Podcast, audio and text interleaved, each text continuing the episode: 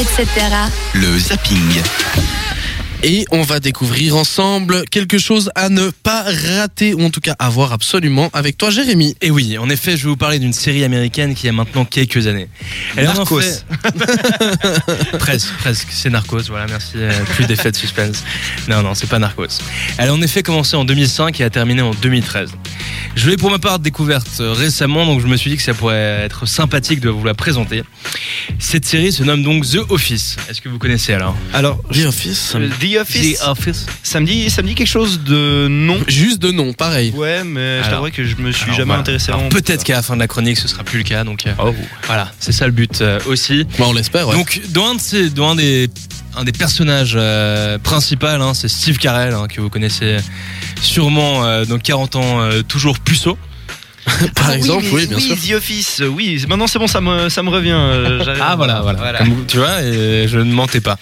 Euh, ainsi que Ed Helms, euh, qui est un des personnages principaux donc, dans Very Bad Trip, et qui joue donc le, le rôle de dentiste et aussi peut-être de, de souffre-douleur, hein, mais c'est pas la question. Alors cette série, elle nous plonge dans quoi? Dans la vie d'employé d'une entreprise de papier. Dunder Mifflin à Scranton en Pennsylvanie. Et de leur fantasque responsable euh, Mi- Michael Scott donc dans le rôle euh, donc euh, dont le rôle c'est Steve Carell comme je vous le disais alors dit comme cela ce n'est pas forcément la chose la plus passionnante hein, euh, qu'une société qui fait qui vend du papier mais sous, cou- sous couvert d'un fort reportage sur l'entreprise où on découvre les vies de chacun c'est drôle et bizarrement addictif chaque épisode est ponctué d'entretiens individuels où on peut voir par exemple le double discours hein, de certains ils sont également euh, filmés euh, lors de conversations intimes par le biais d'une porte entrouverte ou à travers la fenêtre.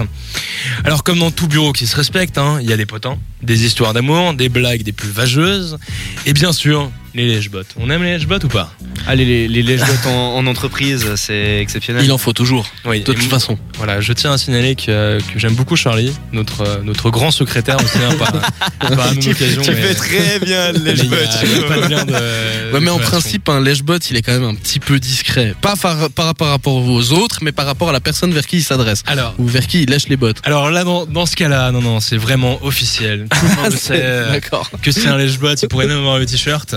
Et donc, la personne qui fait ça, c'est Dwight, hein, qui peut se targuer d'être le meilleur commercial de la boîte, mais plus grand, également le plus grand hypocrite de l'entreprise. Donc, son intrigue à lui, hein, c'est pendant 9 saisons euh, d'essayer de devenir le big boss, hein, et donc là, il aurait plus de de lèche-bot derrière.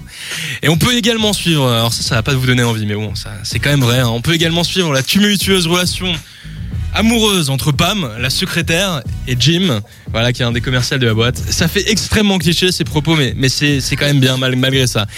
Jim et Pam, il y a mieux comme nom, voilà, mais bon, tant pis. Et bien entendu, vous pourrez aussi voir les dérives du patron, hein, qui essaye de bien faire. hein. Il essaye souvent de faire des choses sympathiques, mais qui rate à peu près tout le temps. hein. Pour au final ne plus créer que des situations au mieux gênantes, voire graves, et en tout cas des plus déplacées. En plus, voilà, on est aux États-Unis, donc euh, à la moindre euh, bêtise, euh, le conseiller juridique qui a le charisme d'un poisson rouge vient toquer à la porte pour lui poser des problèmes. Donc voilà, c'est assez marrant comme, comme situation.